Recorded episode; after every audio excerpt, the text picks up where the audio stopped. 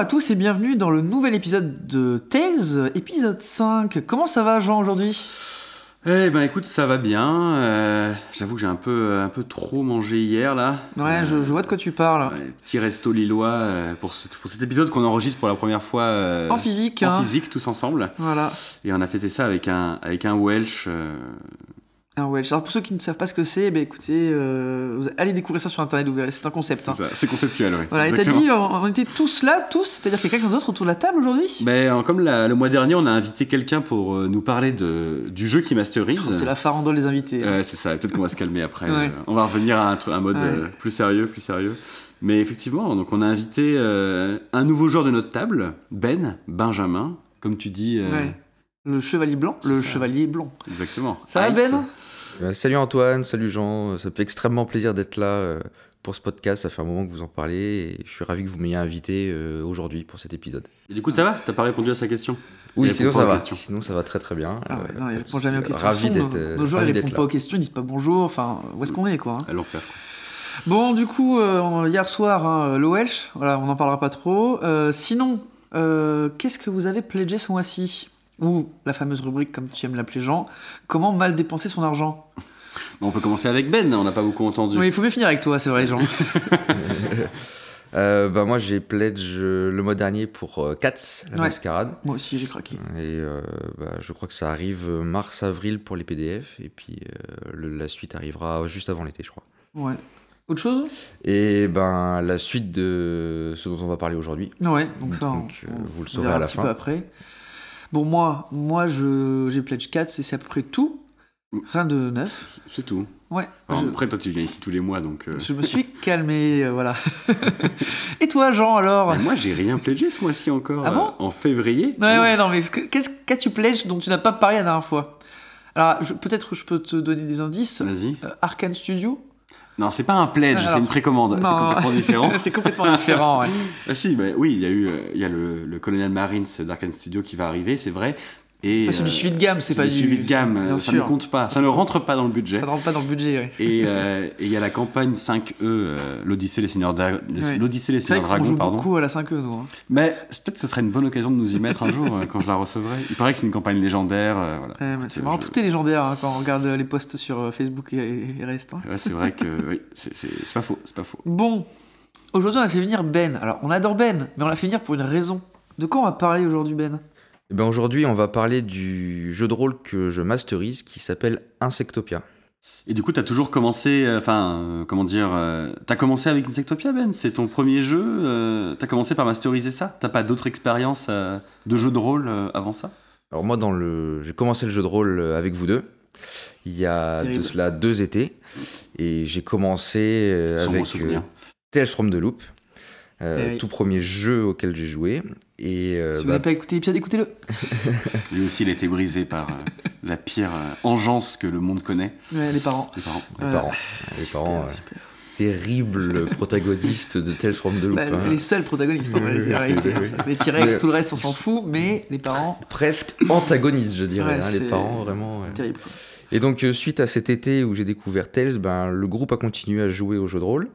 Et puis, au bout d'un moment, euh, Jean et Antoine m'ont dit euh, Bon, ça fait un moment qu'on masterise, ça serait bien que ce soit ton tour de masteriser. Et donc, euh, bah, j'ai C'est cherché. genre, on est des tyrans Ouais, c'est ça. C'est ça. On est un peu comme ça. Bon, ouais. Ben, on en a marre de bosser, maintenant c'est ton C'est tour. Genre, c'est comme ça qu'on t'a coincé, quoi. Non, c'est non parce que c'est vrai que c'est vrai que ça me trottait un peu dans la tête aussi de masteriser. Ah, et, voilà. et en fait, bah, vous m'avez lancé la perche dont j'avais besoin. Et en cherchant un peu, bah, je suis tombé bon sur, euh, sur ce jeu de rôle euh, bah, qui est un peu atypique quand même. Et, Ouais. euh, et j'ai jeté mon dévolu dessus. Et euh, bah voilà, on en est maintenant. Très bien. Alors, on va arriver à la rubrique qu'on aime bien, c'est-à-dire les anecdotes. Du coup, moi, Insectopia, en fait, l'image qui me vient en premier quand j'y pense, c'est on a fait la- notre première partie, ça se passait dans une cité thermide, une thermidière, euh, et euh, il y avait un- une excavation qui, euh, avec une carrière de champignons euh, souterraine, et il y avait donc euh, une carrière de quartz, je crois c'est ça, il y avait du quartz. C'est ça. Et on est descendu dans cette carrière, et la façon dont a été décrit euh, le- l'endroit avec euh, le quartz, alors moi je m'imaginais le quartz rose avec des reflets un peu violets, il y avait une musique, c'était l'ambiance. Moi, je me suis retrouvé complètement euh, dans Hollow Knight en fait. hein. J'étais dans Hollow Knight, dans la montagne, euh, en plein milieu des cristaux là. Crystal Peak. Ouais, c'est ça, exactement, Crystal Peak. Et c'était vraiment, j'étais dans cette ambiance et ça m'a pris pour tout le reste de la session. j'étais fou quoi. Donc euh, ça, ça m'a vraiment marqué. C'était cette sensation d'être dans un, milieu un peu organique avec de, les cristaux qui reflètent. Enfin, c'était vraiment super. Donc euh, moi, c'est plus une ambiance que juste et plus une description et un, lieu qui m'a marqué. Je vais enchaîner tout de suite parce que je te rejoins complètement dans cette, euh, ambiance qui est très marquée, effectivement. On joue à Hollow Knight tous les deux et on jouait à Hollow Knight tous les deux alors qu'on a commencé à jouer à Insectopia et forcément marqué par ce truc-là. Et lors de ce même scénario, euh, alors qu'on était en train de déambuler dans les cavernes de quartz, on a été attaqué par un ver géant. On était plusieurs, d'ailleurs, l'un de, l'un Marie est décédé, je crois. Elle s'est fait écraser contre un mur. écrasé contre un mur par un ver Paix géant, euh, paix à son âme. On a fait une, statue d'ailleurs. à la fin. 150 ou 300 un- Sépulture. On a, on a fait un hôtel, euh, son effectivement. euh, ouais. ouais, mais après, la caverne s'est effondrée, donc, euh, donc compliqué. Ça, elle ne le sait pas. Ça, elle ne le sait. Mais non, on peut pas le savoir, effectivement. Elle, sa sépulture est encore plus Ouais. grande, du coup, maintenant. C'est ça. Et, euh, et je jouais un, un magicien qui contrôlait les éléments, notamment l'air et la terre. Et euh, alors qu'on avait combattu euh, un terrible méchant traître euh, qui était enfin, horrible, on a réussi à le surélever dans les airs et le décapiter avec une lame de terre, parce que du coup je contrôlais la terre et j'avais pu contrôler la caverne pour qu'elle trucide, trucide le méchant. Et je me rappelle que cette scène, enfin, moi, m'avait euh, particulièrement marqué. Ah, c'était plutôt classe. C'était plutôt classe. ouais. C'était- C'était très classe. Et du coup, maintenant que tu me racontes ton histoire, je l'imagine presque plus avec des cristaux qu'avec de la terre. Bah oui, évidemment. Il y avait ce les qui rend le truc encore, avec des reflets partout, ce qui rend le truc encore plus incroyable. c'était une boîte disco en fait. Et du coup, la, stèle, c'est plus une stèle de terre, c'est une stèle de cristal, Ouais, c'est ça, c'est du granit cristal. granit quoi. cristal, Ouais, ouais. c'est ça, rosée. exactement. Elle va être conservée, elle va être conservée à jamais dans le, Dans le cristal. dans le C'est ça, cristal, hein. exactement. Moi, je me rappelle très bien ouais, de cette scène. euh, le, le méchant, c'était un peu anticlimatique. Le méchant, Ouah, je vais tout vous buter Et poum poum, euh, décapité. Ouais, j'ai- C'est ça. J'étais un peu, euh, ouais, un peu resté sur ma faim là. Ah non, J'avais t'inquiète, prévu des, des belles choses pour ce méchant-là Ouais. et Jean, euh, on a prévu, autre cho- on a prévu d'autres. Jean avait prévu d'autres choses, ouais. Il y a eu des, il y a eu des, des- on va dire des, des jets critiques, on va dire ça Ouais, comme ça pour l'instant, ouais, il y a eu des jets qui ont fait qu'effectivement euh, la magie était trop puissante ce jour-là. Ouais, la magie a, été, a eu raison euh, du méchant. Bon, c'est à mon tour de vous donner une anecdote côté MJ. Toujours sur ce premier scénario qui nous a décidément marqué. Euh, les joueurs avaient rendez-vous euh, à la cour de la cité et après quelques discussions, ils ont demandé une audience auprès de la reine. Et ils n'étaient pas encore coutumiers euh, euh, des différentes euh, races et de la différente organisation un peu des races et notamment de la reine. Et quand ils sont rentrés dans la pièce, ils ont été frappés, on va dire ça comme ça, par euh, les phéromones que, que la reine dégageait. Et ils n'étaient pas du tout préparés et ils ont été un peu choqués de, de ça. Et ça les a mis euh, rapidement dans le bain. Dans la sauce. Dans la sauce, ouais. Pour vous imaginer, c'est un peu euh, l'effet gravité, quoi. C'est qu'on est rentré dans la pièce et boum, on s'est agenouillé, euh, tête contre le plancher, et puis on était, on faisait pas les fiers, quoi. Ouais. c'est un peu cet effet-là, C'est même pas qu'on faisait pas les fiers, c'est qu'on faisait rien du tout en fait. On Ouais. était, euh, on s'est fait, enfin, euh, écrasé par une puissance qu'on comprenait pas et, euh, et impressionné. Et heureusement qu'elle est sortie de la pièce Complètement, ouais. complètement. Vous, vous êtes sortis de la pièce, c'est Oui, elle qui vous a fait sortir. hein. Ah, c'était pas elle qui s'est barrée? Ah bah non, la reine, euh, tu vas pas, elle va pas bouger de son trône, la reine. Ah ouais. Surtout qu'elle est en train de pondre, donc... euh, J'ai pas envie de savoir ça. Comme vous l'aurez compris, euh, on vous parle d'un jeu, Insectopia, où on incarne, Des insectes. et même plus on pourrait dire, Des intres. Voilà. Ça se passe dans un monde. euh, On parle sous le contrôle euh, du maître du jeu, bien Du sûr. Deus. hein, Du Deus. du Deus, comme on l'appelle, c'est pas maître du jeu, c'est Deus. Non. Euh, du monde en Thomas, donc on reviendra un peu plus là-dessus. C'est un monde à connotation, on va dire, médiévale, fantastique. Oui, oui, donc on joue des insectes qui sont, euh, qui sont évolués, qui se tiennent debout et qui ont fondé leur propre civilisation. Et euh, donc ça, ça a été fait par euh, la maison d'édition Odonata Édition, euh, qui au début était un petit groupe d'une quinzaine de personnes, euh, sous l'égide d'un chef de projet et auteur principal du jeu qui s'appelle Florent Moragas. Actuellement, ils ont euh, un autre jeu en cours qui est Omega, qui est en cours de production, qui euh, Jean connaît bien.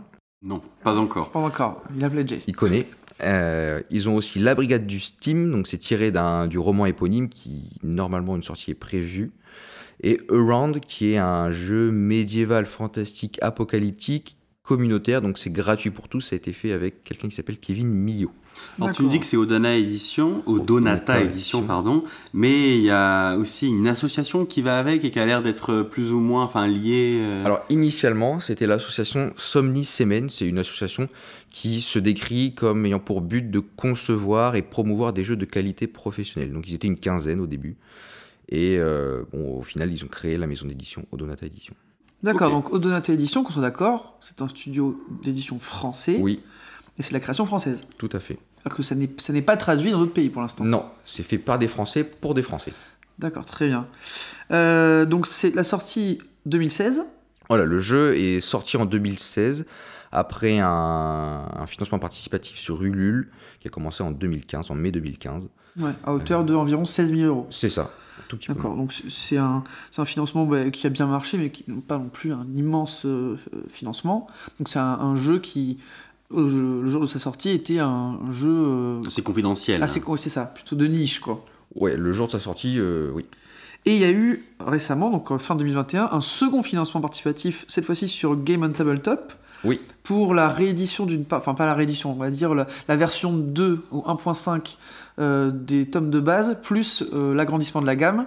Et cette fois-ci, ils ont récolté environ 32 000 euros, donc quand même euh, Le double. le double. de Ouais, la première ça- fois. ils ont bien marché après leur lancement en 2016, ça, ça a eu un bon succès et bah, les joueurs sont, sont prêts à, à s'investir dans ce jeu de rôle. Ouais. Du coup, l'auteur, euh, c'est Florent Moragas, c'est ça Voilà, c'est ça. L'auteur principal. Ouais. Et ensuite, il y a euh, des illustrateurs, par exemple, parce que quand même l'illustration, on peut le dire, c'est peut-être une des raisons du succès du jeu. hein. Oui, euh, c'est beau. C'est très On beau. peut le dire, c'est beau. Ouais, les bouquins sont magnifiques et donc un, un grand bravo aux illustrateurs. Donc je vais, je vais les citer un petit peu pour leur rendre euh, honneur. Donc il y a Olivier Sanfilippo qui est un illustrateur qui, qui travaille dans le milieu du jeu de rôle depuis plusieurs années et il a collaboré sur divers pro- projets, notamment Les Ombres d'Esteren pour ceux qui connaissent.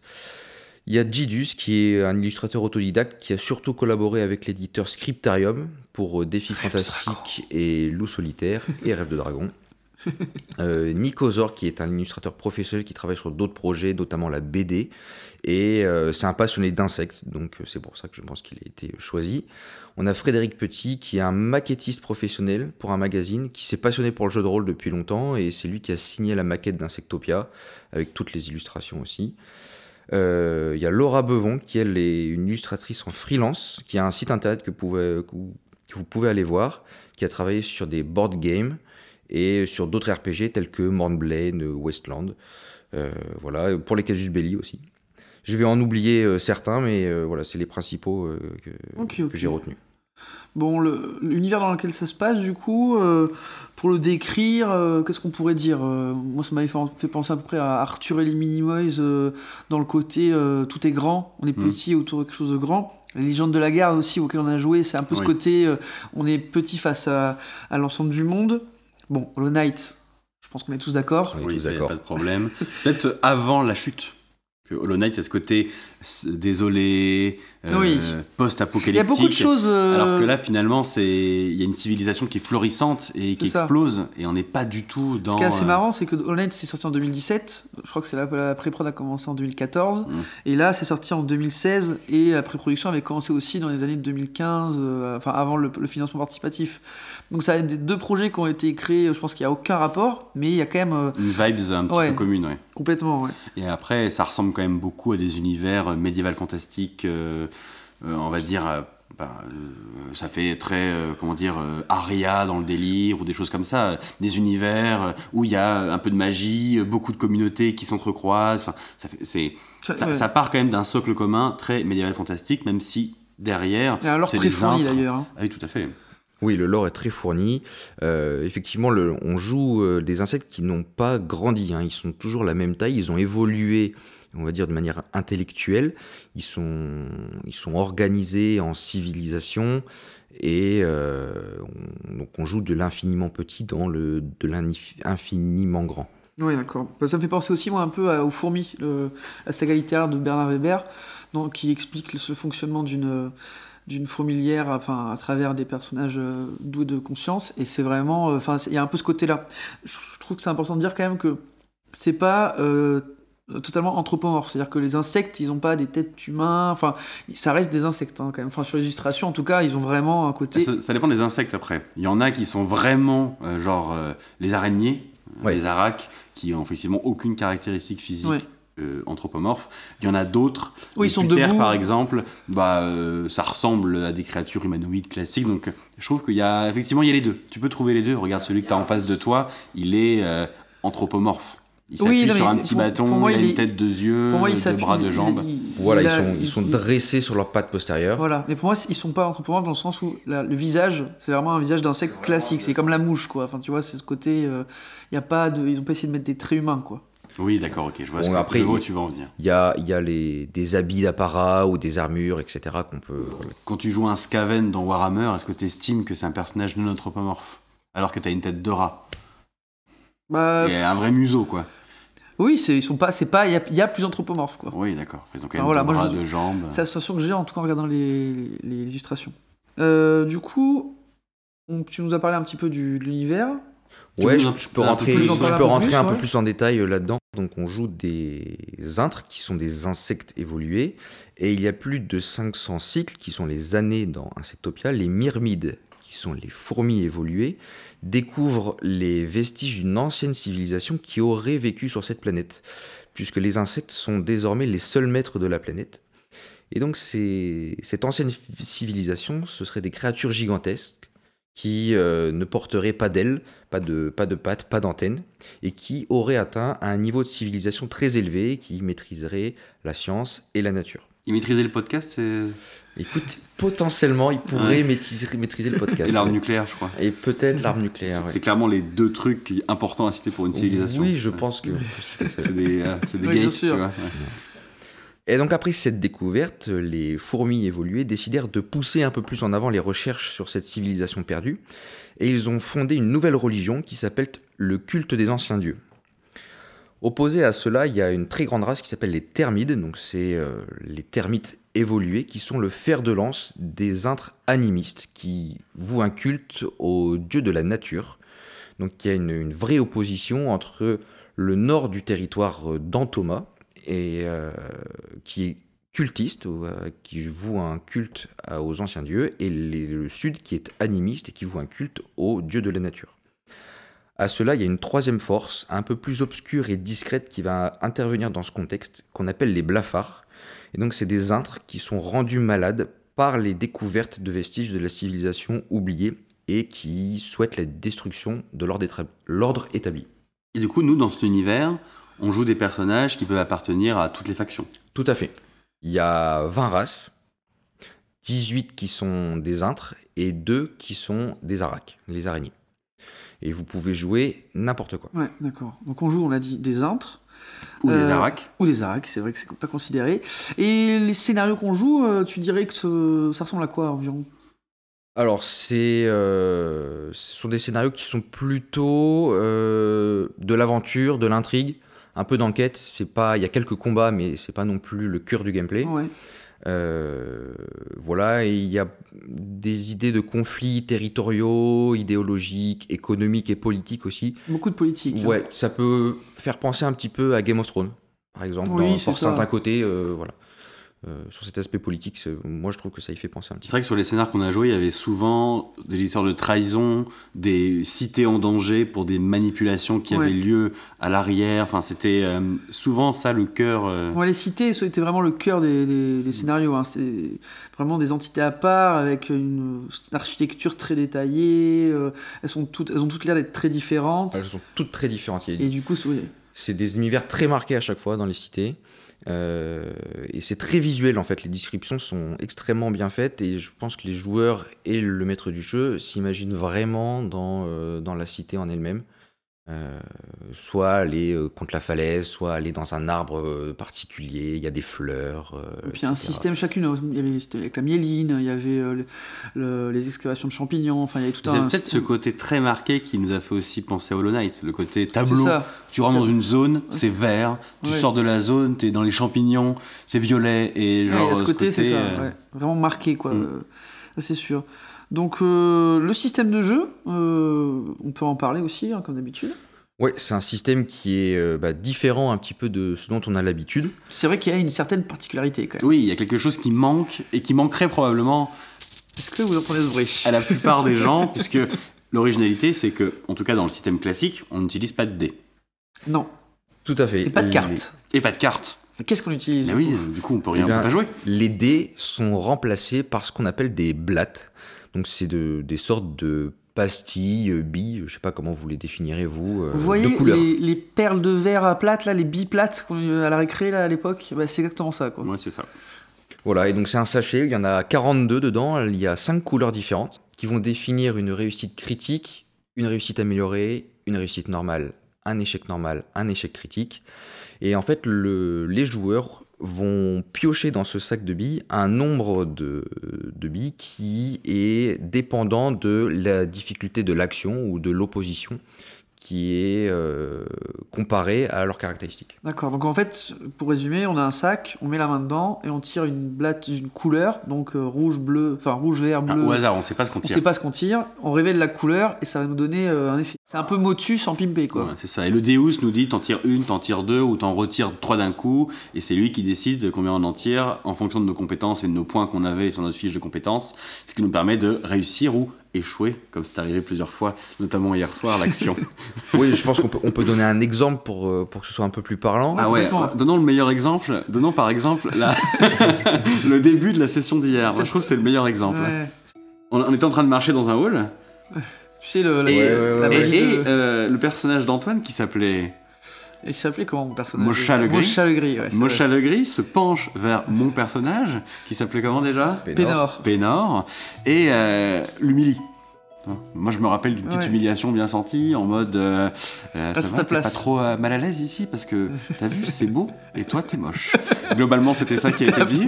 Et. Pénor, qui était un mage qui contrôlait l'air et la terre, a voulu se venger de ce petit bâtard et le faire trébucher en envoyant un jet, un jet, une petite bourrasque de vent dans ses pieds. Et là, du coup, Ben, qu'est-ce que t'as fait? Alors là, on a fait un test euh, d'opposition. Donc le mage a fait, euh, avait une certaine caractéristique euh, d'air. Donc tu Mm. avais 3. J'avais trois, ouais. Et euh, tu m'as demandé à faire une bourrasque devant, une toute petite bourrasque pour faire trébucher Antoine. Ouais. Ce petit bâtard d'Antoine. Euh, C'était Mocha. c'était une, de Mocha. c'était une difficulté de 1. Et donc on a opposé le 3 d'air à 1. Donc ça fait le résultat est plus 2. Ouais. Donc tu dois piocher deux blattes, donc au hasard. Tu révèles les deux blattes et comme le résultat de la soustraction est positif, c'est le joueur qui choisit la blatte, la couleur de la blatte parmi les deux qu'il a choisi. J'ai tiré une bleue et une verte. Voilà, donc tu as choisi la verte qui est une réussite améliorée. Et euh, donc ce qu'il faut retenir, c'est que à la fin, il n'y a qu'un seul résultat. Vous ne choisissez qu'une seule blatte. C'est pas parce que vous allez tirer 4 ou 5 blattes qu'elles vont s'additionner. Il n'y a qu'un seul résultat qui est retenu. Même quand Antoine tire trois blattes noires, il en prend qu'une. Voilà. Très drôle. Donc il faut, il faut, ce qu'il faut comprendre, c'est que c'est une soustraction hein, de la caractéristique du joueur ou de l'intre versus euh, bah, une- un autre intre ou euh, une difficulté. Et euh, bah, soit le résultat est, est positif, soit il est négatif, soit il est nul. Donc si le résultat est nul, vous piochez une blatte Et c'est tout. On prendra que ce résultat-là. Donc du coup, ce qui s'est passé, c'est que la verte a été sortie, Antoine a trébuché et l'action a continué. C'était vraiment très fluide en fait. C'est ça que je veux dire, c'est que là quand tu le décris, ça a l'air euh, un peu... Il y a beaucoup de règles et de sous-règles qui viennent sous-tendre les jets. Mais finalement, C'est très rapide. c'est le Deus qui gère ça derrière son paravent et les joueurs n'ont pas accès à ça. Toi, tu m'as juste dit, Jean, tu tires deux blattes, je les ai tirées et t'as décrit la suite. Et en fait, c'est c'est un système qui est très rapide, qui est même presque plus rapide que le jet de parce que le jet de tu tires, t'attends le résultat. Et toi, il y a vraiment un côté, euh, je vais chercher ma blatte, je te la montre et hop, tu me décris le résultat de l'action. C'est ultra fluide, ultra rapide et très ping-pong, Ouais, quoi. Ça marche bien. Exactement. ouais. Et donc ces, ces différents jets, ils s'organisent autour de compétences, enfin de caractéristiques. Voilà, c'est ça. Donc on a des caractéristiques donc, qui sont propres à- aux insectes. Donc on a euh, l'aile, euh, les antennes, les phéromones, euh, la chitine qui est euh, la carapace, on va dire, de- des insectes. hein. Ça existe vraiment, vous pouvez aller sur Ouais. Google et taper chitine. euh, voilà. Euh, C'est un peu un système commun, tu sais, euh, Alien par exemple, sur la, la fiche de personnage d'Alien, il y avait des caractéristiques euh, Avec des classiques. attributs, des compétences et qui en découlent. compétences découlaient de chacune des caractéristiques. C'est un peu pareil là. Tu as parlé par exemple d'antenne. Oui. Antenne, c'est une caractéristique, et il y a deux compétences qui se détachent, c'est Tout à fait. phéromone et tir. c'est tout à fait ça. Il y a, Après, c'est un système qui est assez répandu. Ah, c'est classique, Tales, oui, oui. Tales, t'as la même chose, t'as beaucoup euh, de, de systèmes comme ça. C'est ça, il y a une caractéristique principale qui ensuite, euh, dont vont dépendre deux caractéristiques secondaires, dont vont dépendre deux caractéristiques secondaires, et euh, bah voilà, les valeurs euh, de l'un se répercutent sur les secondaires. Ok, donc ça c'est assez organisé, c'est assez simple à comprendre quoi. Euh, par exemple, il y avait pour les blats, ce qui, est- ah, ce qui serait intéressant de parler, c'est par exemple le combat. C'est-à-dire que euh, tu nous fais tirer euh, pour l'initiative, c'est pas un GD ou etc. C'est tu nous fais tirer dans le, dans, le, dans le pochon et puis on regarde et chacun a une couleur et détermine quel tour du combat on va jouer.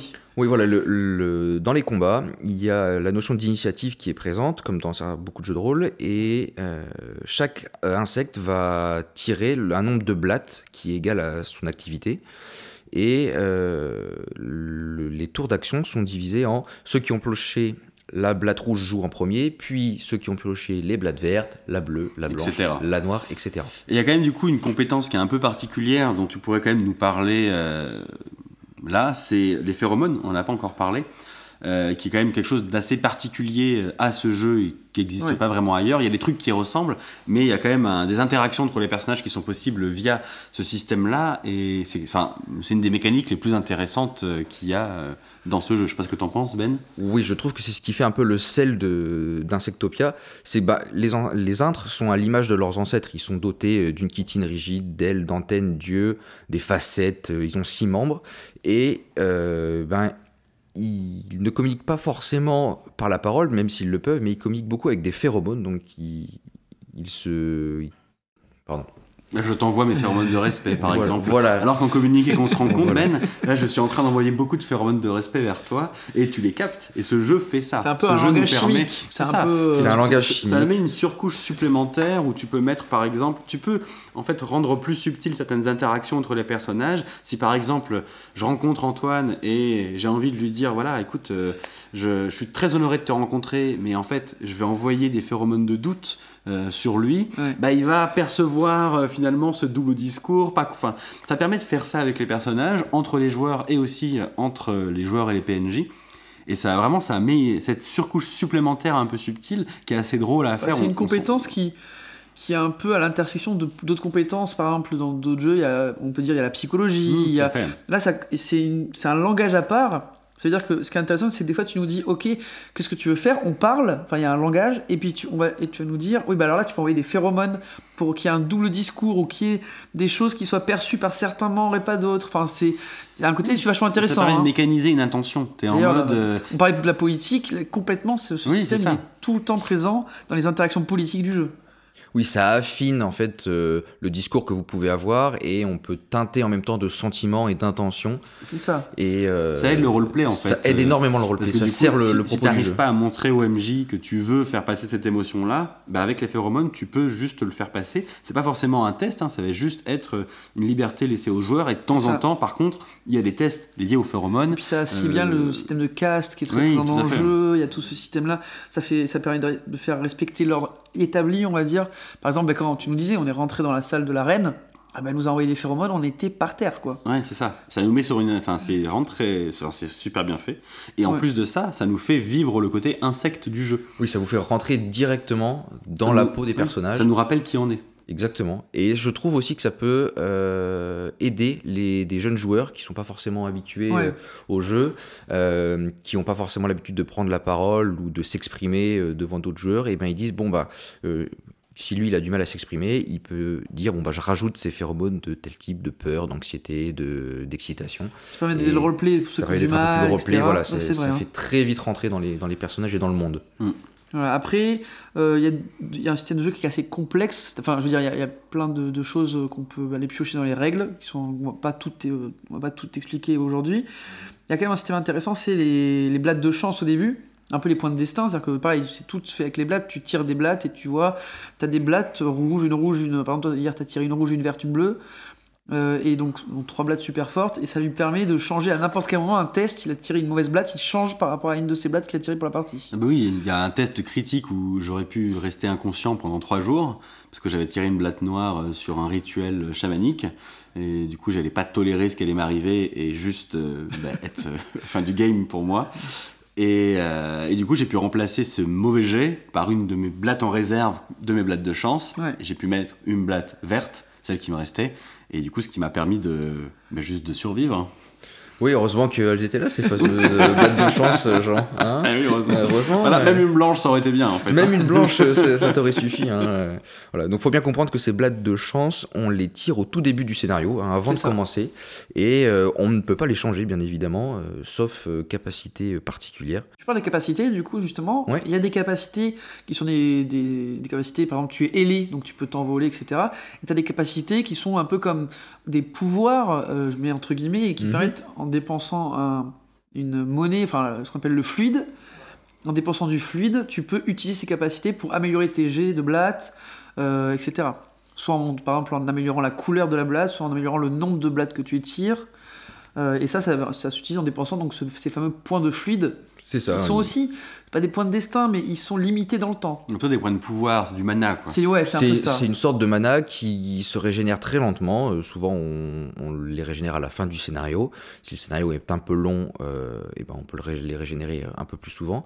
Mais euh, voilà, c'est vraiment comme de la mana. Et euh, c'est pour, comme tu l'as dit Antoine, ben, on peut prendre l'exemple de hier par exemple, quand tu as fait un test de phéromone et que tu as utilisé ta...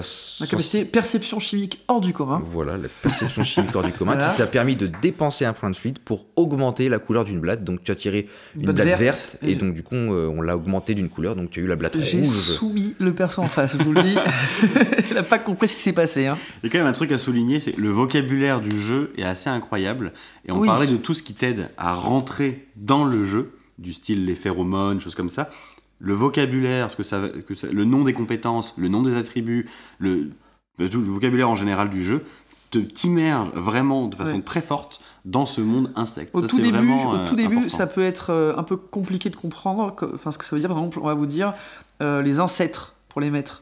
Euh, Enfin, tout est, tout- toutes les notions d'unité sont changées, etc. On comprend rapidement. Et ensuite, c'est vrai que ça permet de vraiment rentrer dans le, dans le Mm. vif du sujet, quoi. Ouais, ça c'est vraiment un des points forts euh, du jeu, je trouve. Vraiment son, son vocabulaire qui te met à fond Ouais. dedans. quoi. Ouais, c'est c'est très très gros point fort du jeu, je trouve. Ouais. Alors, on peut aborder un peu la création de personnages, parce que c'est Ouais. un- c'est quand même un jeu qui permet de créer ses propres personnages et de jouer euh, des campagnes, hein, on y reviendra après. On en a fait une ce matin, création de personnages. Qu'est-ce que tu peux nous dire, Ben, sur la création de perso? Alors la création de personnage, bon, elle est, elle est assez rigolote puisque le, le but de la création de personnage, de personnage, c'est d'imaginer l'évolution de votre insecte de l'état d'œuf à larve et puis d'insecte adulte.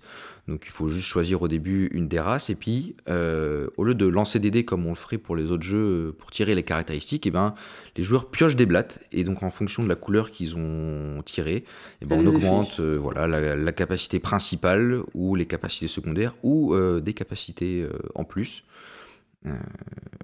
On peut jouer plein de classes de personnages. Là, ça ressemble plus à des jeux classiques. Ça, a- va y avoir vous avez, vous avez des 20 races, c'est beaucoup, hein, il y a 20 races d'insectes. Euh, en plus de ça, il y a des classes différentes, il y a des castes différentes, il y a euh, un nombre de capacités imp- euh, important, et euh, on va dire qu'on peut quand même beaucoup personnaliser le personnage, Oui.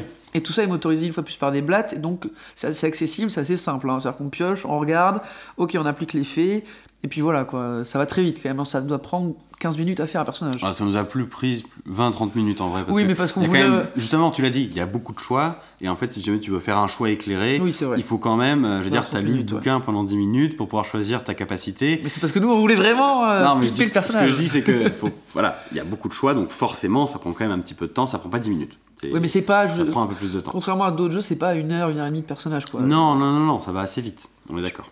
Ce qui est, ce qui est, oui, ça prend une demi-heure, on va dire. Et ce qui est, euh, ce qui est intéressant, c'est qu'effectivement, il y a 16 castes et métiers, il y a 6 formes de magie, 6 écoles de combat, il y a après plein de petites capacités partout Ouais, qui peuvent venir fourni, agrémenter euh, le gameplay de votre, votre insecte.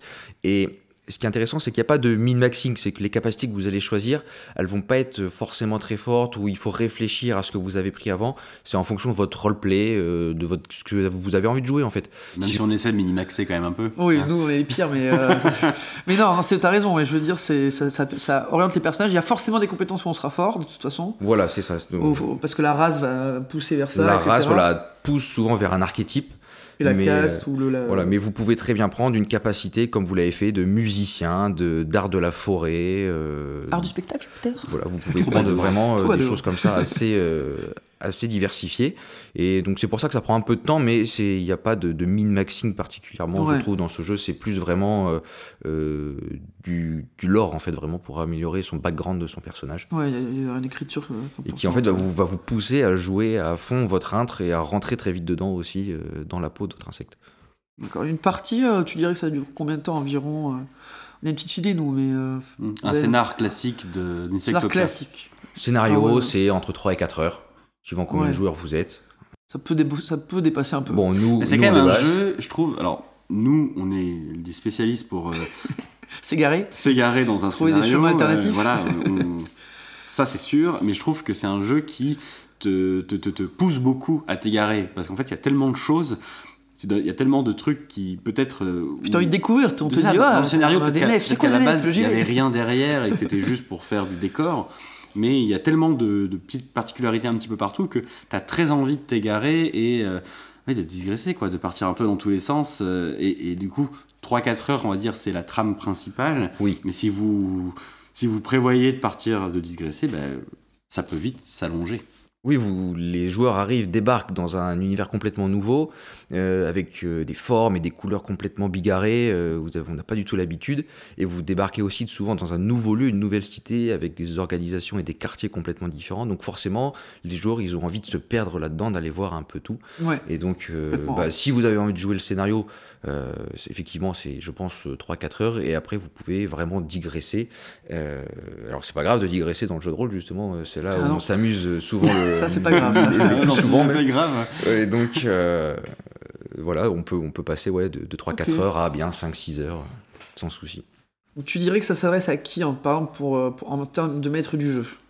Alors, pour un maître du jeu, euh, bah, moi, c'était mon tout premier, euh, premier jeu de rôle que je masterisais. Il n'y a pas de règles très compliquées, euh, c'est pas, euh, très rigide en termes de règles. Il y a un lore qui est très fourni, le, bouquin de base est très très beau. Et il y, a, euh, y a 300 pages vraiment que de lore, euh, enfin les deux- 200, 200 pages que de lore. Et euh, Ouais, Il y a beaucoup, il y a une histoire à il y lire, a beaucoup de histoire à choses. lire quoi. et euh, si le MJ lit ça, après, euh, c'est très facile, très plaisant de venir distiller un petit peu ces informations aux joueurs qui n'ont pas besoin de lire le, le livre de base, ils ont juste besoin de connaître les règles euh, basiques et après le MJ fait euh, incorpore un petit peu euh, les règles un peu plus fines, il y en a quelques-unes, mais surtout ce qui est, ce qui est très plaisant, c'est de venir distiller toute cette petite information de l'or sur les races, sur les organisations. Euh, Au ça, fur et à mesure très, des parties, quoi. Le, le travail, il est dans la maîtrise du lore par le MJ, Oui. plus qu'il n'y a pas d'un système de règles si complexe que Non. ça. Mais par contre, il faut maîtriser son background, maîtriser son scénario. C'est là qu'est le plaisir du jeu, donc c'est là qu'est la difficulté possible pour le MJ. C'est un jeu qui semble accessible pour les maîtres du jeu à peu près à, à tout le monde. C'est pas le jeu le plus simple non plus. Par exemple, à d'autres, euh, quand on parlera à Tales, je pense que c'est plus simple à masteriser Tales qu'Insectopia. Enfin, ça me semble le plus simple parce que là, il y a beaucoup de lore, il y a beaucoup de choses à maîtriser quand même, il faut se rappeler. Mais ça- après, comme on dit, euh, il n'y a pas de jeu qui s'adresse pas aux débutants. S'ils veulent, ils prennent le bouquin et puis ils bossent. Quoi, hein. Mais ça, ça me semble être. un- On peut complètement commencer par ça. Je pense, en tant que maître du jeu, comme tu dis, Ben, ça me semble. Oui, l'intérêt de ce jeu, c'est l'immersion en fait. Donc il faut connaître le lore pour que ce soit très immersif pour les joueurs. Ouais. Et du coup, pour les joueurs, Alors pour les joueurs, je pense que ça s'adresse à peu près à tout type de joueurs. Je sais pas ce que t'en penses, Jean. oui, je pense qu'il n'y a pas de difficulté particulière. C'est-à-dire que les débutants, euh, C'est très accueillant comme Très univers. simple à jouer. On va te dire pioche des pioche des blattes. euh, tu vas regarder la couleur et ça va te donner euh, ce qu'il faut faire. Euh, Il y a tout un système de pré-tiré pour euh, avec les premiers scénarios qui sont très accueillants. Euh, et pour les joueurs aguerris, bah, justement, euh, déjà l'univers est vraiment très développé et euh, très sympa Et original aussi. et original. Et le système de blattes, mais ça peut changer un peu du système de dé classique. Oui, alors là, peut-être que ça peut. Peut-être qu'il y a des gens qui n'arriveront pas à passer à ça. Euh, le jeu prévoit de toute façon euh, un relais par des dés si jamais vous préférez jouer avec des dés, mais euh, c'est vrai qu'il est ultra accessible et on s'emmerde pas quand on est un joueur aguerri là-dedans parce que le lore est diversifié Ouais. et, du coup tu peux peut-être plus vite rentrer dans certaines choses. Euh, visiblement, il y a des campagnes incroyables à jouer et euh, toute une partie de l'univers qu'on n'a pas encore vu. surtout du côté des fourmis, des myrmides, où on n'est pas vraiment allé avec ces histoires de culte des anciens dieux, etc., Ouais. où il y a l'air d'avoir des choses à aller voir. Et peut-être que du coup, des joueurs aguerris pourront vraiment très très vite rentrer là-dedans. euh. Ouais. Et en plus, après, on dit à qui ça s'adresse, c'est assez tout public. hein. Les, thèmes abordés, euh, ils sont. J'allais dire les termes, mais non, les thèmes abordés, ils sont plutôt. Il n'y a, pas de il y a choses. une naïveté euh, très, très, pas cartoon, mais il y a un côté très, quand même, les, pour l'instant de ce qu'on a vu, euh, même s'il y a de l'intrigue politique et il y a des, des, des passages faux sombres, semblants, mais mais euh, les méchants sont méchants, ouais. et il y a, il y a ce côté quand même finalement. c'est euh, cartésien quand même. oui, euh, il y a une sécurité là-dedans, émotionnelle, quand même. euh, Tu, tu vas pas te faire attraper par quelque chose que tu t'attendais pas là-dedans, dans le sens, euh, une, une scène euh, trop violente pour toi, des choses comme ça, il n'y a pas ça. Ouais. Alors je mets une petite nuance là-dessus. Nous, on a joué pour l'instant vraiment les trois premiers scénarios, je pense, qui ont été écrits euh, sur Insectopia. Euh, ce sera pas forcément aussi vrai dans les autres scénarios qui arriveront par la suite. Évidemment que tu peux avoir Voilà, des choses, une des scénarios qui sont un peu plus profonds, plus violents, des choses comme ça. Mais le scénar d'intro, c'est quand même la vitrine du jeu. Oui. Et c'est ça le feeling qu'ils veulent te donner. Oui, oui, Donc- je suis d'accord. Tu fais le scénar d'intro d'un sombre au hasard. Ouais, au hasard. bah, tu te rends bien compte que le message du jeu est pas le même. Et là, là-dedans, tu peux quand même y aller en te disant que tu sais que tu vas vivre une épopée ciblé. héroïque fantasy, avec de l'aventure, avec des retournements, avec un groupe de, de personnes, il y a une bande et on va partir ensemble. Et à la fin, tu vas vaincre le méchant. C'est ça quand même, même s'il va y avoir d'autres choses. Ce qu'on a joué pour l'instant, c'était ça. Il y a un combat joué, final, on Oui. se met sur la gueule et à la fin, on gagne. Normalement. Il y a des, il y a, il y a des à côté, mais le fait qu'on joue aussi des intres, des insectes, ça nous détache un peu des fois du propos. Donc par exemple la violence, on est moins sensible, etc. Ça c'est sûr. hein. Oui, parce qu'il faut quand même préciser que les combats dans Insectopia, il n'y en a pas énormément. Euh, si le MJ veut en mettre beaucoup, il peut. Mais les insectes sont puissants. Ils, sont, ils ont des armes assez destructrices, qu'elles soient euh, des armes, on va dire, physiques ou euh, des armes naturelles, parce qu'ils ont euh, un physique particulier d'insectes. Et souvent, deux, trois coups suffisent à venir à bout de n'importe quel autre insecte. C'est assez rapidement mortel, ouais. hein. ouais, c'est très mortel. Ça c'est vrai. hein. Donc c'est vrai que le fait de jouer rythmé. Euh, pas forcément des humains, et ben ça vous détache un petit peu de la violence que peut y avoir dans les combats. Mais globalement, le jeu est quand même assez bon enfant. Il n'y Ouais. a pas de thème très sombre euh, ou euh, assez clivant, je trouve, dans, dans Insectopia. C'est c'est toujours, hein, les scénarios qu'on a fait, c'était toujours des très bons moments. Il n'y a pas eu de grand stress. euh, ou Non, il n'y a pas eu de passage où on ou était mal à l'aise. gêné, ou il n'y a Non, pas eu de. Ça c'est sûr. Ça dépend.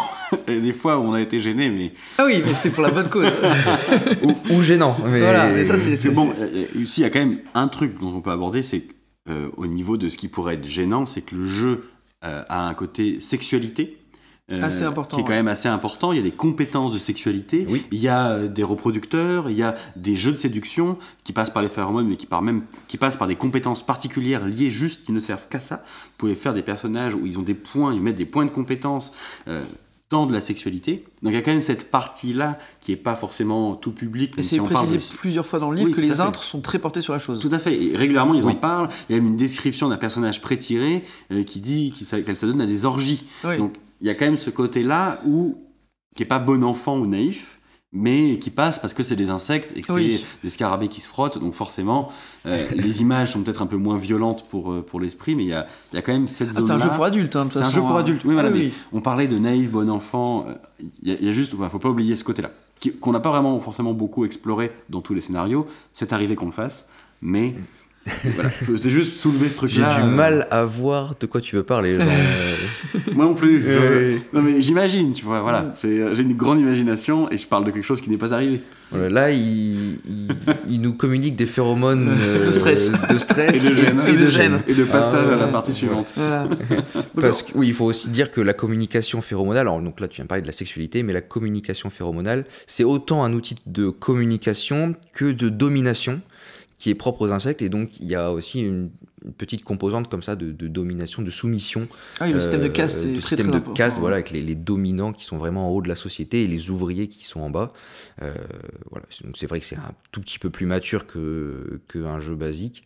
En termes d'ambiance euh, pour le- les parties, des choses particulières que tu ferais, toi euh Euh, alors bah nous, comme euh, on jouait tous à peu près à Hollow Knight euh, au moment où j'ai Oui. commencé Insectopia, c'est vrai que pour les ambiances, euh, bon bah j'ai pris les bandes son euh, du jeu, Ça marche très très bien. ça marche extrêmement bien. C'est Euh, déroutant d'ailleurs. Ouais. C'est assez déroutant. Sinon, euh, c'est des playlists assez basiques. euh, voilà, si, Tu mets de fans, des C'est un tavernes. peu voilà, euh, plutôt mettre fan, plutôt voilà, une taverne classique. Euh, hier, on était euh, au bord de la rivière, je vous ai mis un petit cours d'eau euh, qui coulait classiquement. euh. Pocahontas qui me vient en figure là, quand Ouais. tu dis ça. là.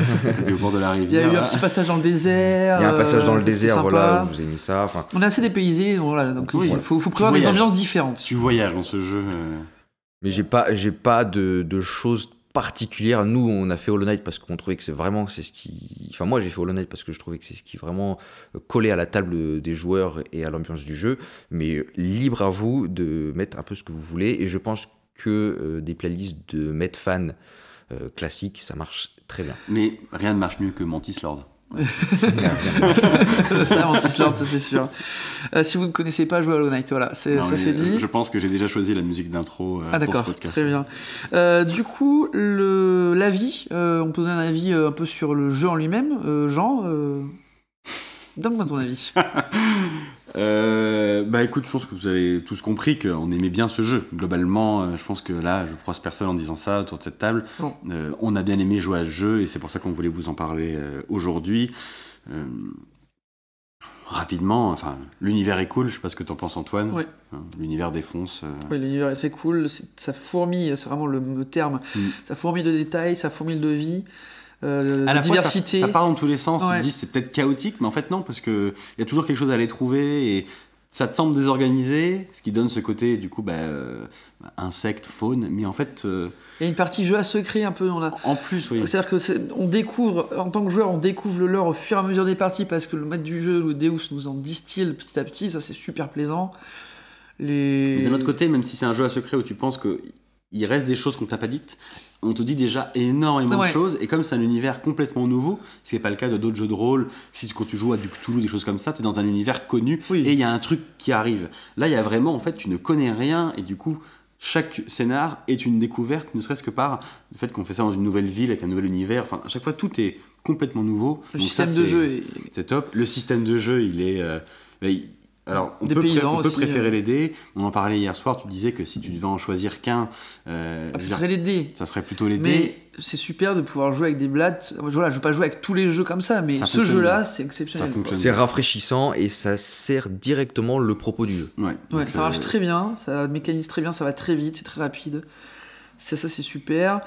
Euh, moi, si je devais apporter un bémol, euh, ça serait bah, une des forces du jeu, mais aussi une de ses faiblesses, c'est cet univers. Euh, c'est ce côté, on joue des insectes. Il y a des gens chez qui, voilà, ça ne passera pas, ça va pas leur parler, ce sera une barrière. Et donc voilà, moi c'est la seule chose. Moi j'ai adoré, mais je sais qu'il y a des gens, ben voilà, ils n'arrivent pas à se projeter, ils vont avoir du mal à, se projeter dans cet univers parce qu'ils jouent des insectes, parce que c'est trop loin de leur imaginaire. Donc ça peut être une des faiblesses du jeu. C'est-à-dire que euh, y a des gens, c'est pas la peine de leur proposer quoi. Ils vont vous dire non, ça m'intéresse pas de jouer des insectes, toujours pas hmm. l'intérêt. Ils auront du mal à, à se projeter là-dedans. Et ça, c'est pas quelque chose où c'est un, un système bac à sable où c'est des humains, on joue, etc. et tout le monde connaît, et c'est sûr que ça va plaire. Il faut quand même le, le Oui, propos. il y a- y, un effort à faire de, de projection parce que justement, Ah oui. vu que c'est un univers énorme que tu connais pas du tout, contrairement à des jeux où c'est facile de rentrer dans des bottes du personnage, euh, Cthulhu, Tales, il y a un côté, bah, tu joues des gens qui sont proches de toi dans un univers qui est proche du tien et il est juste un peu plus différent. Donc c'est facile de se projeter dedans. C'est alors que celui-là, c'est vrai qu'il faut, bah, tout est nouveau, donc ça peut être incroyable pour des joueurs, comme je suis d'accord avec toi, difficile à se mettre dedans. Ça demande une implication du joueur peu de plus projeter importante. dans plus importante, c'est sûr. Et moi, si je devais mettre un bémol, c'est plutôt sur le style des scénarios. On en a parlé hier, Ben, mais tu m'as dit attends pour voir. Mais pour l'instant, de ce que j'ai vu, c'est que les scénarios sont relativement, pas répétitifs, mais ils ont une structure commune et ça se Ouais. voit. Et euh, les trois scénarios qu'on a joués, qui, sont, euh, qui correspondent aux scénarios d'intro euh, du bouquin et des scénarios d'intro qui sont présents sur kit. Internet, Ouais. dans le kit d'initiation, dont on va parler juste après, euh, sont des scénarios qui ont globalement une structure commune. Euh, on va pas les spoiler ici parce qu'ils sont individuellement tous très très bien. S'ils se répètent un petit peu, ils sont tous très bien à jouer, mais ils ont une structure qui se ressemble et du coup, tu as un univers qui est ultra foisonnant avec plein de choses à voir et tu es un peu frustré au bout des trois scénarios facilement accessibles de pas d'avoir vu trois fois un peu les mêmes choses. Mais je sais que c'est c'est un défaut qui n'en est pas un parce que finalement, euh, le reste du jeu reste à découvrir et il y a tout ce qu'il faut pour le faire. Oui, c'est vrai que vous avez joué des scénarios qui se ressemblent dans la structure et aussi euh, dans la géographie euh, du monde d'Insectopia, puisque vous, avez joué quasiment que des animistes, qui, donc plutôt dans le sud euh, du territoire. Et il reste beaucoup de choses à découvrir et je pense que ça aurait été intéressant de, faire un, autre scénario peut-être un peu plus différent. Moi, ce que je reproche aussi, c'est au niveau des différents scénarios proposés, c'est que c'est beaucoup de one-shot. C'est beaucoup de one-shot et j'aurais aimé un, scénario un peu plus grand qui se joue sur deux, trois sessions euh, pour permettre vraiment de développer euh, les personnages, euh, autant les PNJ que les personnages joueurs. Et euh, voilà. Mais c'est le, le seul petit bémol dans la gamme qu'on va vous expliquer après, c'est qu'en fait on n'a pas de, Il n'y a pas de continuité il n'y a entre pas de continuité proposés. vraiment entre les scénarios proposés à part la campagne. Sinon, le jeu, euh, il est extrêmement rafraîchissant, que vous soyez nouveau ou ancien joueur. Euh, Le, le fait que ce soit aussi immersif, que ce soit nouveau, les insectes, le système de jeu des blattes, euh, très rafraîchissant et, euh, et ça, ça, met, euh, ça met du renouveau un peu si vous êtes des anciens joueurs. Ça met du renouveau sur la table et les nouveaux joueurs, eh ben, c'est très accessible aussi et ils rentreront facilement dans ce jeu-là. Non, c'est- c'est- de toute façon, on a tous adoré le jeu. hein, faut Ah oui, mais voilà. là, il n'y a aucun doute là-dessus. Alors du coup, tu parlais de la gamme, on peut peut-être euh, rebondir un petit peu là-dessus, enchérir un peu. Actuellement, Insectopia, c'est quoi? Alors actuellement, si euh, vous voulez dépenser 0 euros, aller voir ce que c'est, si vous êtes un petit peu curieux, il y a le livre de découverte qui fait 56 pages, qui est téléchargeable euh, Sur le site sur de le l'éditeur site euh, Odonata On mettra le, le lien en description. Et donc c'est euh, vraiment les règles de base euh, et il y a deux, scénarios, euh, voilà, pour commencer, qui sont différents l'un de l'autre, mais, euh, mais qui, sont, qui sont très bien. Donc gratuit en PDF et il existe une version physique à 10 euros Voilà, voilà, si vous êtes vraiment euh, rebuté par le démat, euh, eh ben il y a 10 euros en physique. euh. Ouais. Ensuite, on va trouver le livre de base euh, qui fait 320 pages, qui s'appelle La Conquête, euh, à 50 euros. Ouais. 49,90 pardon. Euh, qui est, il faut le dire, tout bonnement magnifique. Les illustrations dedans, elles sont très très belles. Ah ouais, la gamme, ouais, la gamme est très très belle, hein. Oui, ça c'est un coloré. truc qu'on pourra dire pour toute la gamme. On, on le dira, on va le dire qu'une fois. Tous les bouquins sont magnifiques. Voilà. Euh, Vraiment, les illustrateurs, ils ont bossé euh, très très La mise bien. en page est super sympa. La mise en page est très beau, Euh, ça très se lit bien, il y a des illustrations tout le temps, c'est un- la plus- quasiment tous les livres sont en couleur, euh, il y a des belles couvertures, la qualité, il y a des signés, enfin vraiment c'est super quoi. Mm. Non, non, franchement, il y, a des- il y a des gammes de jeux de rôle qui atteignent pas ça. Euh, clairement, là on Euh, est sur, en- une, en est termes sur de qualité de très haut ouais, quoi. En termes de qualité de production, de- d'esthétique, de, direction artistique, il y a vraiment un gros effort qui a été fait euh, sur ce jeu et euh, clairement, enfin, par rapport à d'autres jeux de rôle euh, qui sont peut-être plus populaires, c'est au-dessus. Oui, la direction artistique est très marquée et du coup euh, très colorée. hein. Vraiment, s'il y a quelque chose à retenir, je trouve que c'est vraiment la couleur. Euh, même toutes les pages, euh, elles sont dorées, bleues, roses. Vraiment, c'est très très Du beau. coup, dans ce livre de base, Donc t'as là, il y a vraiment les règles, le lore en grosse quantité, comment créer un personnage et un scénario. À la fin, il y a un bestiaire aussi qui est bien fourni et le, le premier scénario qui, pour le livre de base qui est fait. D'accord, donc ça c'est le livre de base. Ensuite il y a euh, le premier add-on, c'est la communauté, c'est ça? La communauté qui fait 158 pages pour 32 euros. C'est un recueil de 11 scénarios qui ont été écrits par des auteurs du jeu de rôle euh, français. D'accord. Euh, 11 one-shot du coup. 11 one-shot. C'est Vraiment. le seul livre en noir et blanc de la gamme? Ouais. Il est illustré aussi, hein, c'est pas parce qu'il est Oui. en noir et blanc qu'il n'est pas illustré, mais euh, noir et blanc. Ok, ensuite. Très bien on- fait. Tous les scénarios sont très différents. Il y en a qui sont inspirés d'autres jeux de rôle. Il y en a qui Il y sont. a une inspiration sur sombre d'ailleurs, il me Il y a une semble. inspiration sur sombre. euh, Ça s'appelle La nuit des blafards vivants. ouais. Ouais, mais J'ai presque envie de le faire. Franchement, la nuit des blafards vivants, faire un one shot où t'as une- t'es envahi par une horde de euh, d'instres zombifiés, euh, blafarisés, où tu peux voir ton personnage ou ton ami se faire blafariser devant toi. C'est genre non, tu le perds, il se retourne contre toi. Incroyable. Puis rien que j'ai frissons. là. Encore un scénario où vous allez finir euh, presque vivant, c'est ça? Ouais, ça. exactement. ouais. Presque vivant. Ouais. ouais. Le- J'enchaîne sur le deuxième add-on, c'est Aranbara, qui fait 140 pages pour 35 euros. Et donc là, c'est un bouquin. C'est quoi Aranbara Alors, Est-ce que ça serait pas un peu le la élite d'Insectopia Non, parce que ça, c'est le jeu auquel on jouera jamais, je te C'est- rappelle. Arrête, on y Alors. Barra, on va y rentrer. je vous souhaite bon courage à tous parce que vous allez entendre l'élite à vraiment tous les podcasts. hein. C'est vraiment le running gag euh, chez Antoine et Jean. Je pense que pour l'épisode de la élite, quand on fera la élite en podcast, Ça serait ce sera, on, on fera un truc spécial La parce que, consécration. euh, parce que ça n'arrivera jamais. Vers, vers 2032 ou quelque chose comme ça. depuis les pattes du tilleul, euh, Voilà. ça sera vieux. Exactement. en EHPAD, on jouera à l'élite quand on sera tous, tous en EHPAD. Voilà. Très, très bien. Bon, alors Aranbara. Alors, On. PA, par contre, hein, les EHPAD, s'il vous plaît. C'est un bouquin qui est uniquement centré sur la cité d'Aranbara, qui est la cité principale commerciale euh, d'Insectopia. Euh, donc, euh, elle vous explique, euh, vous avez une carte de la ville, elle vous explique les différents quartiers, les différents protagonistes. Il y a un côté sur le commerce, euh, les différentes nefs, donc ce sont les véhicules de transport dans Insectopia qui ressemblent à des espèces de grandes libellules en bois qui sont tractées par euh, d'autres insectes volants. D'accord. Donc ça, c'est très. euh, Il y a beaucoup de lore, quoi, dans Là, il y a encore du lore et il y a dedans trois mini-scénarios euh, qui font à peu près trois pages. Donc il faut que le MJ travaille un petit peu le scénario s'il veut que ça dure.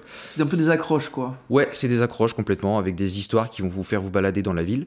Et surtout, le dernier de ces trois mini-scénarios, en fait, constitue l'introduction, peut constituer l'introduction à la campagne D'accord. d'Insectopia.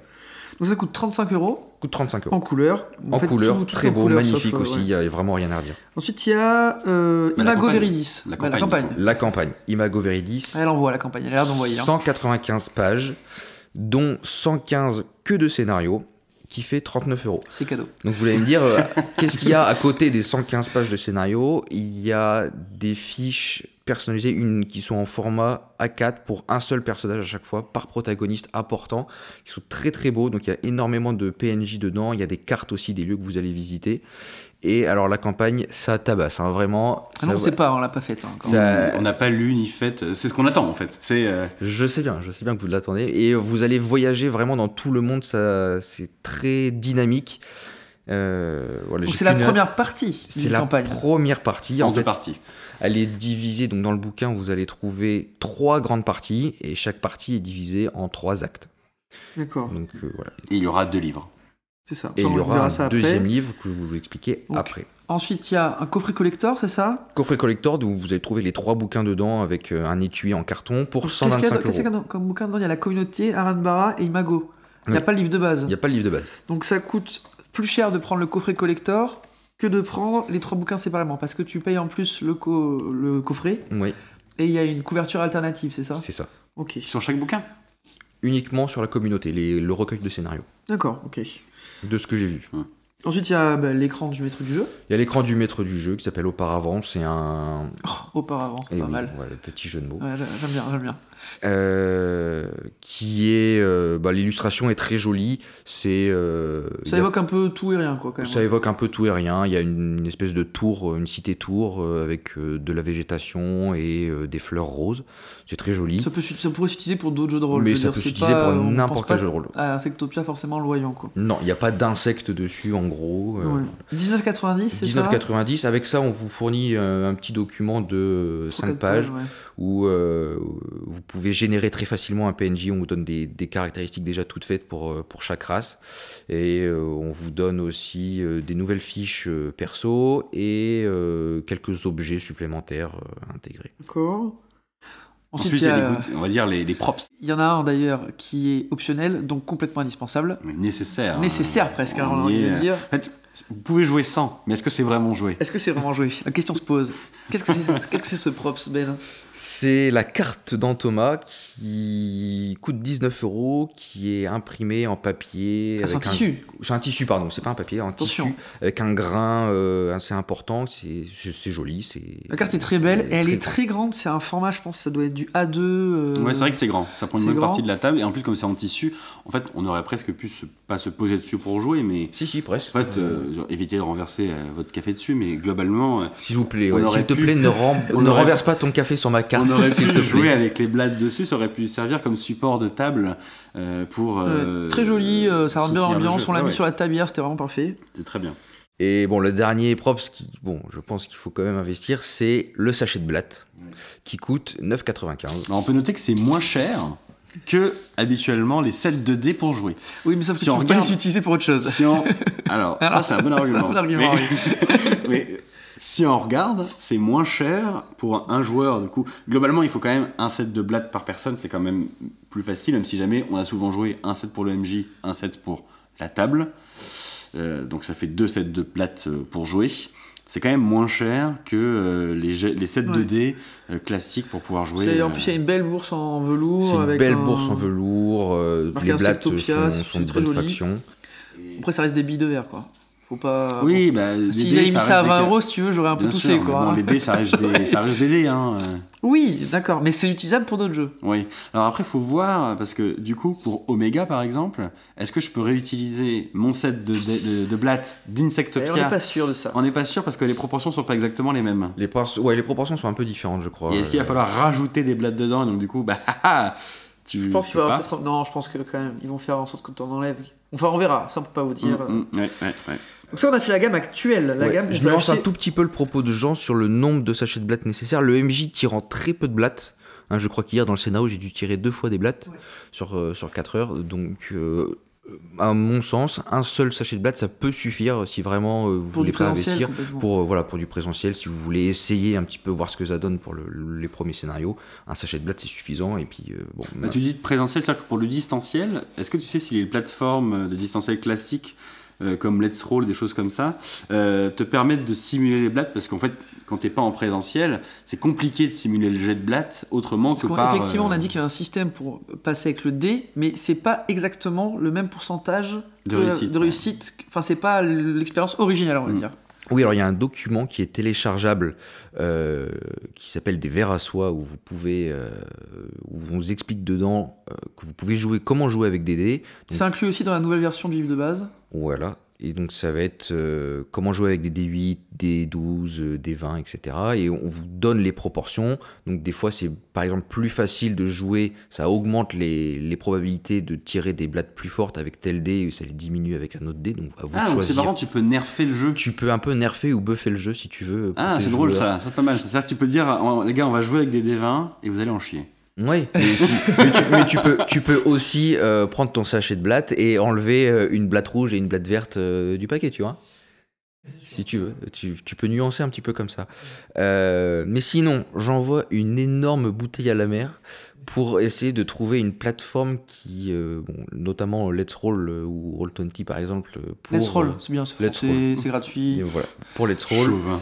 pour euh, essayer de coder euh, le système de blattes, trouver un- le, coder le système d'insectopia en général même, et le système de blattes euh, sur Internet. Sinon, bah, euh, je, crois que le D12 se rapproche le plus des probabilités du sachet de blattes. Ok. Ouais, d'accord. Donc ça, on a fait, comme on a dit, la gamme actuelle. Et il y a une gamme à venir. Il y a quand même quelque chose de fourni dans le- dans l'avenir, là, ce qui arrive, quoi. Oui, il y a une suite de gammes. C'est un jeu qui vit. C'est un jeu qui vit. C'est un jeu et qui Il y a des choses qui arrivent et. Des Qu'est-ce choses qui arrive, sympas, quoi. Alors, qu'est-ce qui arrive? Il y a donc on en a parlé en tout début de podcast, c'était le financement participatif sur Gabletop qui a eu lieu euh, le mois dernier. Et donc il y a la même chose que ce qui est déjà sorti, il y a un nouveau triptyque. Donc il y a Les Deux Mondes qui va sortir, qui est un recueil de scénarios comme euh, pareil en noir et blanc, comme le premier. euh, Du coup, comme la pareil. communauté. Comme la one-shots communauté, qui ne ça sont va- pas liés entre eux. Alors euh, je peux pas parler, mais a priori ça va être des one shots. Ouais. Donc il y aurait 8 Et donc, scénarios, sinon, ça? je répète, ça serait bien d'avoir un scénario en plusieurs sessions, un truc un peu plus Une long. mini-campagne, Une quoi. Mini mini campagne, voilà, ça serait. Oui, parce que là, c'est soit tu joues un scénar, euh, soit tu joues pour, pour euh, 80 heures. Quoi. Ouais, c'est ça, exactement. Euh, c'est un peu all-in là actuellement la gamme. C'est soit des, soit les scénarios one shot, soit il faut all-in Une sur, campagne le- de sur la 200 pages, campagne. euh, voilà, campagne de 200 pages. euh, Yes. voilà. Ah, voilà, pour, pour eux, il n'y a, pas de- tu sais, y a pas de marche. Ouais. C'est euh, t'aimes ou t'aimes pas. Voilà. Donc si t'aimes, euh, Tu vas tu prends tout et tu joues qu'à ça. C'est ça. Ça, ça s'appelle- Insectopia, on le quitte, on, on l'aime ou on le quitte. Voilà, c'est ça. Ça, Ah ça, ça s'appelle les deux mondes, du coup. Ça, ça s'appelle les deux mondes. Ensuite, tu m'as Ensuite, parlé de la Terre des lézards. Il y a la Terre des lézards, donc ça va être comme euh, Aranbara, où on vous expliquait la cité. Là, ça va être cette fois une description et une histoire du peuple des lézards, puisque sur la carte euh, d'Insectopia, il y a le territoire des lézards qui est euh, frontalier. Si vous avez compris un peu depuis le début, c'est encore un bouquin de lore. Mmh. C'est Ils aiment bien le lore dans ça. Oui, à raconter. Non, ouais. non, mais il n'y a pas que du lore. Dans celui-là, on va, on va euh, effectivement te donner la description du peuple des lézards, le territoire, mais on va aussi t'expliquer comment jouer le peuple des lézards, les différentes espèces qu'il y a, et il y a aussi, a priori, des scénarios qui sont prévus là-dedans. D'accord. Peut-être que ce sera des scénarios un Et peu plus longs. ensuite, il y a Imago Veridis. Le Nouveau Monde, donc c'est le deuxième et dernier volet de la campagne, qui a priori va faire la même taille que le premier. Donc, euh, si vous avez aimé euh, la, la campagne, Donc eh on ben, passe de vous êtes 115 reparti. pages de scénario à environ 230-250 pages. Au quoi. final, voilà, ça sera à peu près voilà, au moins 200 pages de scénario euh, de campagne. Vraiment 200 pages pures et dures de scénario écrit. Et pareil, j'insiste, hein, elle est extrêmement bien écrite. Il y a beaucoup d'illustrations, euh, des tableaux pour aider le MJ. Très très bien fait. Il y a aussi une autre chose, c'est qu'il y a une version 1.5 des livres de base qui ressort. C'est-à-dire que Alors, il y a une réédition du bouquin de base, mais il y a une réédition des autres aussi? Non, il y a une réédition uniquement du livre de base. Ouais. Qui, a priori, les, uniquement les modifications Amélioré, seront augmenté, quoi. accessibles en numérique à partir de mars. Et si vous l'avez acheté, vous l'aurez en septembre comme le reste de la gamme. Et donc, dans ce livre de base remanié, c'est comme ça qu'ils l'ont appelé, ils vont faire un correctif des coquilles. Ils vont, au niveau de la création de personnages, modifier et équilibrer certaines capacités. Ils vont dedans vous rajouter l'option avec les dés, qui là actuellement est en PDF téléchargeable, ils vont l'intégrer là-dedans.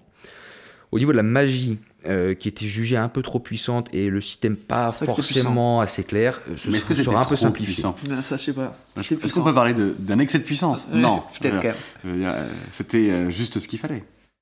Moi, je vais pouvoir contrôler des esprits, inverser le temps Ouais, en étant une araignée. tu vois. par exemple. Par Ouais, exemple. c'est vrai que c'est pas puissant. là. Le Ouais. temps, tout Mais ça. du coup, ça va te calmer un petit peu, Jean. Ce, ce sera, ce sera peut-être pas Arax, plus mal. Arax Strange. Ah ouais, Arax Strange. Ouais. Il y aura aussi une toute petite partie avec l'économie et le transport qui sont développés comme dans, comme dans le livre sur Aranbara et des règles de transport avec les nefs euh, LUL. Ok, ok. On- ils vont rajouter des affiches, des aides de jeu, des plans de jeu.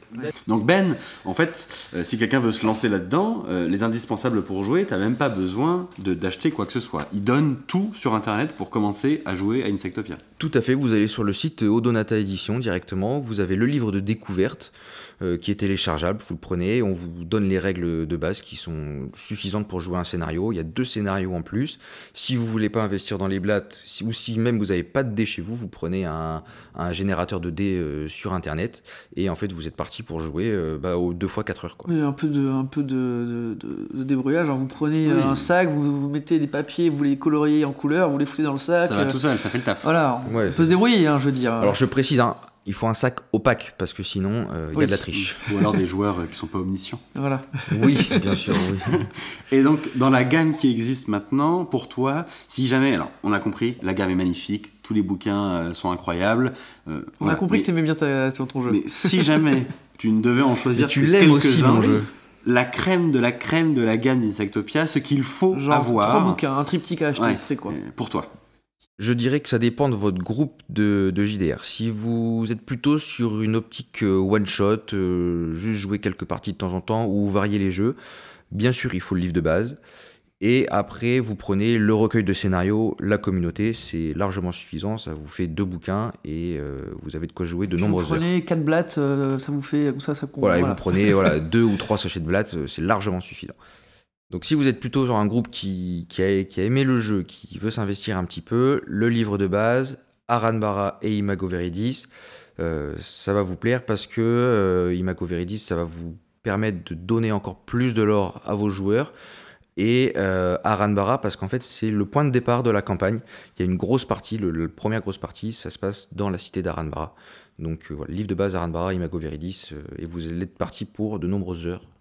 Vous pouvez d'ailleurs trouver d'autres scénarios euh, sur internet, sur la scénariothèque, euh, qui sont téléchargeables aussi gratuitement. Euh, d'ailleurs, il y en a un qui est la suite euh, d'un des scénarios du livret de découverte. Voilà. Ouais, ça, ça va d'être effectivement de nombreuses heures. Bon, ben, on a fait un peu le tour de la gamme Insectopia et du jeu en lui-même. Mm.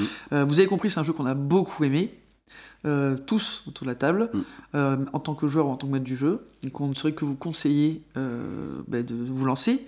En plus, vous pouvez vous lancer gratuitement. On est Oui, sympa. ça, c'est quand même un gros plus. quoi. N'importe qui peut jouer. Une et- fois de plus, il faut rappeler qu'on n'est pas payé par Donata Édition, bien Non. sûr, et qu'on dit ça de notre plein gré. Voilà. Oui, n'est pas vraiment, sous la contrainte. Un plaisir. Parfait. Bah du coup, Antoine, Oui. qu'est-ce qui Qu'est-ce se passe qu'il y a, le genre prochain? Qu'est-ce qu'il y a, genre, on a un problème? Qu'est-ce qui se passe euh, au prochain épisode? Euh, Qu'est-ce qui se passe au prochain épisode? C'est une bonne question, ça. Bah oui, c'est une excellente question. Bah du coup, c'est encore flottant hein, pour l'instant. Voilà, ça euh, flotte beaucoup. ça flotte Euh, on ne beaucoup. dira pas la faute de qui c'est, mais c'est une Ah, personne la qui se feuille trouve de en route. face de moi. Alors, la, la- la feuille de route est fixée euh, pour euh, jusqu'au. On a décidé de sortir des épisodes là jusqu'au mois de juin et après de faire une pause pendant les vacances. Et tous les épisodes jusqu'au mois de juin sont normalement fixés Oui. presque prêts. Alors, je ne dirais pas ça comme ça. Tous les épisodes ont été fixés. Et puis, quelqu'un a dit ah, finalement, je sais pas si j'aurai le temps. On va voir. Attendez. C'est ça. Au prochain épisode, ce sera soit euh, un médiéval, fant- quoi, un médiéval fantastique un peu euh, un peu particulier, euh, soit un jeu de science-fiction. C'est comme ça que tu le dé- décrirais Un médiéval fantastique un peu particulier Bah, disons Moi, je l'appellerais le. Le père, quoi. De Favre. il y a un concept. Il y a un concept. Il y a un petit concept. Il y a un petit Il y a concept. un petit auteur, quoi. Ouais, Bon, bah écoutez, euh, vous pouvez nous retrouver sur les différents réseaux sociaux. N'hésitez pas à nous donner votre avis sur le podcast, ça fait toujours plaisir. Mm. Et puis on se retrouve la prochaine fois. ouais. Salut. Salut Salut